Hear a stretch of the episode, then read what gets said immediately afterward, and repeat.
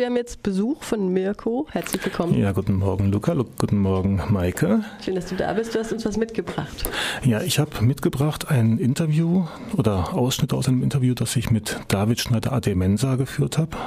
Der ist Menschenrechtsanwalt in Straßburg und in Karlsruhe. Und der hat vor einem guten Jahr, also im März 2011, hat er ein Urteil erwirkt beim Bundesverfassungsgericht, das Zwangsbehandlung als verfassungswidrig angesehen hat. Also Zwangsbehandlung müsste eigentlich seither verboten werden.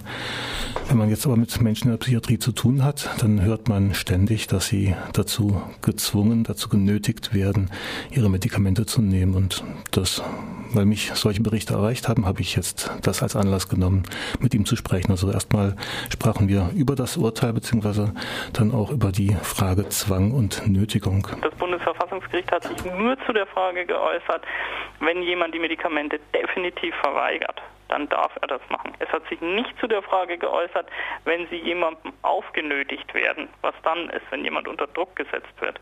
Das war ja auch eine Frage, die anhängig war beim Bundesverfassungsgericht, aber die aufgrund des Todes meines Mandanten dann nicht mehr entschieden worden ist. Ja? Also mhm. diese Druckzwangsmedikation, die ist nach wie vor ungeklärt. Da gibt es bisher kein gerichtliches Urteil. Nein, dazu. da gibt es keins. Wir sind mit diesem Verfahren äh, da aus Thüringen inzwischen beim Europäischen Gerichtshof für Menschenrechte. Aber wann der entscheidet darüber, das wissen wir natürlich nicht. Ja. Und ob überhaupt. Ähm, aber diese Problematik ist natürlich hier bei mir tägliches Problem. Ja, also ich habe ganz viele Fälle, wo die Leute genötigt werden, die Sachen zu nehmen, weil sie sonst isoliert werden und das dann nicht mehr aushalten. Ich habe auch schon teilweise Anzeigen hier gegen Richter und Ärzte erstattet, deswegen. Aber da kommt in unserem sogenannten Rechtsstaat ja nichts mehr raus. Kannst du Menschen eine Empfehlung geben, die in so eine Situation geraten? Ich sage nicht nehmen, ja, wenn man es nicht will. Ja. Ich mache keine medizinische Behandlung mit, die ich nicht will. Ja. Die Konsequenzen, ähm, gut, da kann ich mich nicht wirklich dann dagegen wehren, aber mir ist halt immer noch wichtiger, äh, dass ich nicht, ähm, also wäre mir persönlich jetzt wichtiger, das muss jeder letztlich selbst entscheiden, dass ich nicht irgendwelchen Substanzen ausgesetzt werde, die mich völlig kaputt machen. Da lasse ich mich lieber einsperren. Die Drohung hat zwar sehr, sehr viel Macht über den Patienten, aber sobald diese Zwangsmaßnahme ausgeführt würde, mit der gedroht also das Festschnallen und das gewaltsame ähm, Verabreichen der Medikamente, das wäre dann strafbar. Das ist strafbar, ja klar. Das ist mindestens eine gefährliche Körperverletzung, wahrscheinlich sogar noch mehr. Aber ich meine, was strafbar ist und was bestraft wird, sind halt auch zwei verschiedene Dinge. Ne? Bestraft werden in aller Regel unbequeme Dinge von Seiten der Bürger und äh, straflos gehen die Straftaten aus, die systemimmanent sind. Das Strafrecht wird auch häufig zu politischen Zwecken missbraucht, muss man ganz klar sagen. Ja, das sagt David Schneider-Adaimensa, mit dem ich mich vor einigen Tagen über das Thema Zwangsbehandlung unterhalten habe. Man hat schon gehört, man kann sich wehren und Anzeigen werden oft gestellt, oft knicken aber auch wieder die Patienten ein, versuchen Anzeigen zurückzunehmen. Anzeigen kann man nicht zurückziehen. Ja, wir haben den einen Fall in Freiburg, wo ich auch eine Anzeige gemacht habe. Da läuft das Ermittlungsverfahren gegen die Ärzte da im ZFP in Emmendingen. Aber äh, zurücknehmen, äh, die Mandantin wollte es eigentlich zurücknehmen, es geht aber nicht, ja, denn eine Anzeige ist eben eine Anzeige und dann, wenn die einmal erstattet ist, ist sie halt erstattet und dann muss auch ermittelt werden. Zurückziehen kann ich nur Strafanträge, aber in dem Bereich, von dem wir hier reden, sind wir natürlich nicht bei Antragsdelikten, sondern da sind wir bei schwereren Straftaten. Da reicht es, dass die Staatsanwaltschaft Wind davon bekommt und dann eben ermitteln muss. Dann ist sie eigentlich verpflichtet dazu. Ja. Ist Nötigung nicht auch ein Straftatbestand? Nötigung ist kein Antragsdelikt. Das heißt also, mhm. wenn ich das mitteile, dann muss auch ermittelt werden.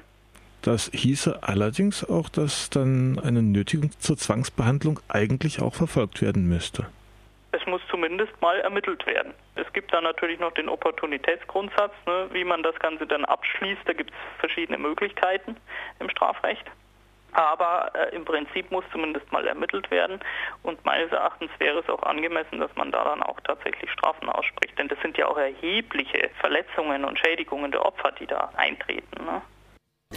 In der Psychiatrie wird häufig der Trick mit dem freien Willen angewandt, um Zwangsmaßnahmen durchzusetzen. Also da wird dem Menschen der freie Wille abgesprochen und das dann als Grund genommen, sich über den natürlichen Willen hinwegzusetzen. Also der natürliche Wille, das ist dann der Wille, der von der Person direkt in der Situation geäußert wird. Der freie Wille, der kann einem aberkannt werden. Es ist natürlich immer sinnvoll, im Vorhinein eine Patientenverfügung aufzusetzen für den Fall, dass einem dieser freie Wille aberkannt wird.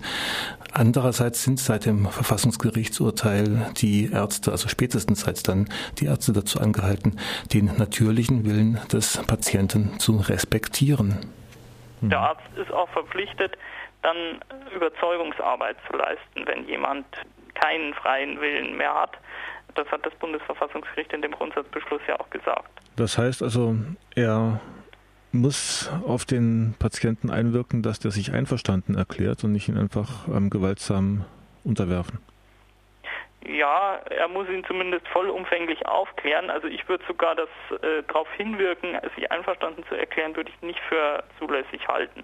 Er darf ihn also nicht indoktrinieren. Er muss ihn vollumfänglich aufklären und ähm, muss versuchen, ähm, dem Patienten die Möglichkeit zu geben, abzuwägen zwischen sozusagen der Krankheit und dem Eingriff. Aber in vielen Fällen ist natürlich auch das Problem, dass die Leute gar keine Krankheit haben.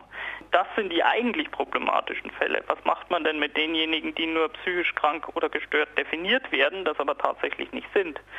Die fallen sofort in die Kategorie nicht krankheitseinsichtig. Aber wie soll ich krankheitseinsichtig sein, wenn ich keine Krankheit habe? Wobei dann da wieder die Frage ist, gibt es überhaupt messbare Diagnosemethoden, um das zu ermitteln? Nein, ganz klarer Punkt. Ja. Diese Diagnosen sind ähm, Fantasien von Psychiatern. Also das ist objektiv an keinerlei Kriterien festzumachen, ob jemand psychisch gestört ist oder nicht. Ja, das sind meist rein willkürliche Willensäußerungen von Psychiatern. Wenn jemand nun in diese Zwickmühle geraten ist, dann sieht er sich nicht nur durch die Aussagen und Diagnosen der Psychiater in Bedrängnis, sondern oft auch durch die eigene Verwandtschaft. Ich habe viele Mandanten, die von ihren Angehörigen in die Psychiatrie verfrachtet worden sind. Ja, da gibt es ganz viele Fälle. Und ähm, die Ärzte und Richter kommen eigentlich erst in zweiter und dritter Instanz. Ja, also das erste Problem sind wirklich die Angehörigen. Kann man mal unterstellen, dass die nicht wirklich wissen, was da passiert? Die wissen meist überhaupt nichts. Und hinterher kommen sie dann zu mir und sagen, ja, das habe ich alles überhaupt nicht gewusst. Und die Ärzte haben mich also völlig falsch aufgeklärt. Das äh, ist natürlich auch ein Problem. Ne? Die Angehörigen stellen vielleicht fest, dass eine Person irgendwelche Auffälligkeiten zeigt oder nicht so will, wie sie sich das gerade vorstellen. Auch das kann ja der Fall sein. Manchmal ist sicherlich ein Hilfeaspekt dahinter, aber in anderen Fällen ist es auch oft so, dass die Angehörigen ganz bewusst, um einer Person zu schädigen, behaupten, die sei psychisch gestört. Ja? Also da mhm. gibt es ganz viele solcher Fälle. Da wird unglaublich viel Missbrauch getrieben. Das ist ja auch ein einfaches Mittel, wenn man jemanden loswerden möchte. Ja, genau. Ja, und oft sind dann noch Erbschaftsproblematiken im Hintergrund und ähnliches mehr. Ja, man braucht ein ziemliches Stehvermögen, um dagegen sich zur Wehr zu setzen. Aber es lohnt sich. Also die Menschen, die sich wehren, die bekommen auch oftmals und immer wieder Recht vor Gerichten. Aber dazu bedarf es dann wirklich auch einem klaren Nein. Die sich nicht klein haben kriegen lassen, die gewinnen da auch regelmäßig. Ne? Da sagen die Gerichte dann schon, nein, der darf jetzt nichts bekommen. Da gab es schon eine ganze Reihe von Entscheidungen, die gesagt haben, nein, vorläufig keine Zwangsmedikation. Das setzt aber voraus, dass sich der Patient nicht unter Druck setzen lässt, dem Druck nicht beugt, also das Zeug genau. dann nicht freiwillig nimmt, sondern als ersten Schritt vielleicht in die Akte aufnehmen lässt, dass er das Zeug nicht haben möchte? Genau. Also die Krankenhäuser sagen auch inzwischen offiziell, nein, sie müssen es nicht nehmen, aber wenn sie es nicht nehmen, dann äh, werden sie eben in irgendeiner Weise ausfällig oder zeigen Störungsbilder oder werden aggressiv und dann werden sie eben isoliert. Ja. Das wissen die Ärzte dann also schon im Voraus, dass jemand, der seine äh, ihm angesonnene Medikation verweigert, dass der dann also ausfällig wird und dann äh, isoliert werden wird. Ja, ich mhm. habe auch viele Fälle von Leuten, die sich nicht compliant gezeigt haben, wie die das nennen, und dann in ein anderes psychiatrisches Krankenhaus verfrachtet werden. Also eine ganze Reihe von äh, Fällen, die dann eben äh, insbesondere im Maßregelvollzug nach Straubing verlegt werden.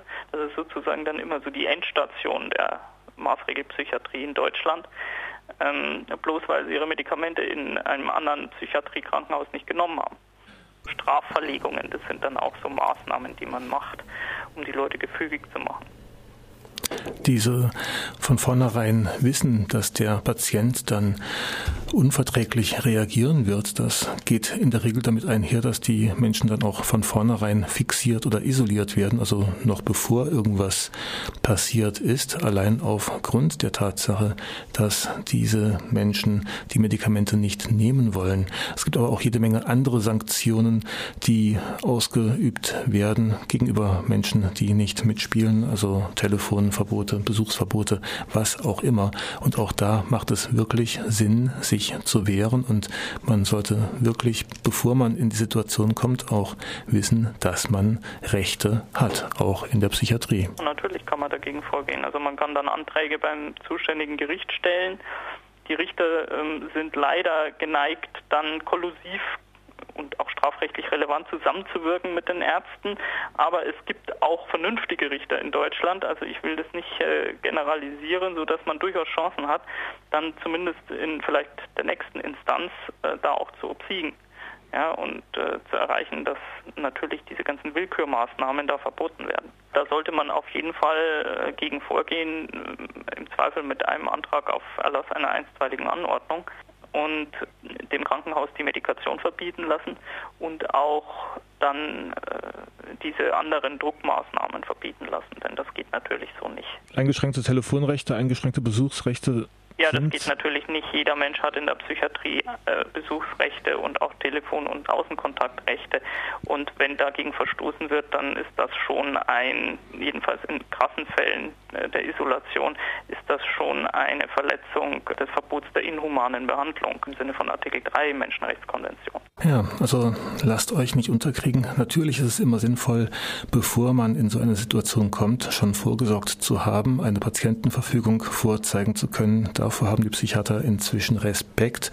Aber sie haben auch dann Respekt, wenn man zeigt, dass man seine Rechte kennt. Man kann sich Unterstützung holen, zum Beispiel über den Bundesverband Psychiatrie erfahrener, bpe-online.de. Man kann sich wehren, wenn man nun denkt, dass das nicht die Behandlung ist, die man haben möchte. Es wehren sich viel zu wenige. Ja, wenn wir da mehr Leute hätten, äh, die ein bisschen Mumm äh, beweisen würden, dann würde das ganze System wahrscheinlich auch relativ schnell kippen. Leider lassen sich viel zu viele Menschen in diese Situation einschüchtern, wie überhaupt sich ja viel zu viele Menschen vom Staat einschüchtern lassen. Diese Substanzen, die da verabreicht werden, die fördern das ja auch noch. Die das ist natürlich richtig, ja, aber wenn man sie nicht nimmt, dann fördern sie es nicht. Ja, also mhm. da, deswegen sage ich ja, ähm, aus meiner Sicht zumindest, ich würde das ganz bestimmt nicht nehmen, das mhm. Zeug. Das sagt David Schneider-Adai-Menser. Er ist Anwalt für Menschenrechte in Straßburg und Karlsruhe, hat vergangenes Jahr ein Urteil vom Bundesverfassungsgericht erwirken können, das Zwangsbehandlung in der Psychiatrie für verfassungswidrig erklärt hat. Ja, soweit Ausschnitte aus dem Interview. Eine etwas größere Auswahl an Ausschnitten könnt ihr auf freie-radios.net anhören. Das passt hier in die Enge der Zeit nicht mehr rein, aber freie-radios.net und dann zum Beispiel nach dem Thema Psychiatrie suchen. Die nächste antipsychiatrische Sendung auf Radio Dreieckland, die findet am Dienstag, den 19. Juni statt um 16 Uhr.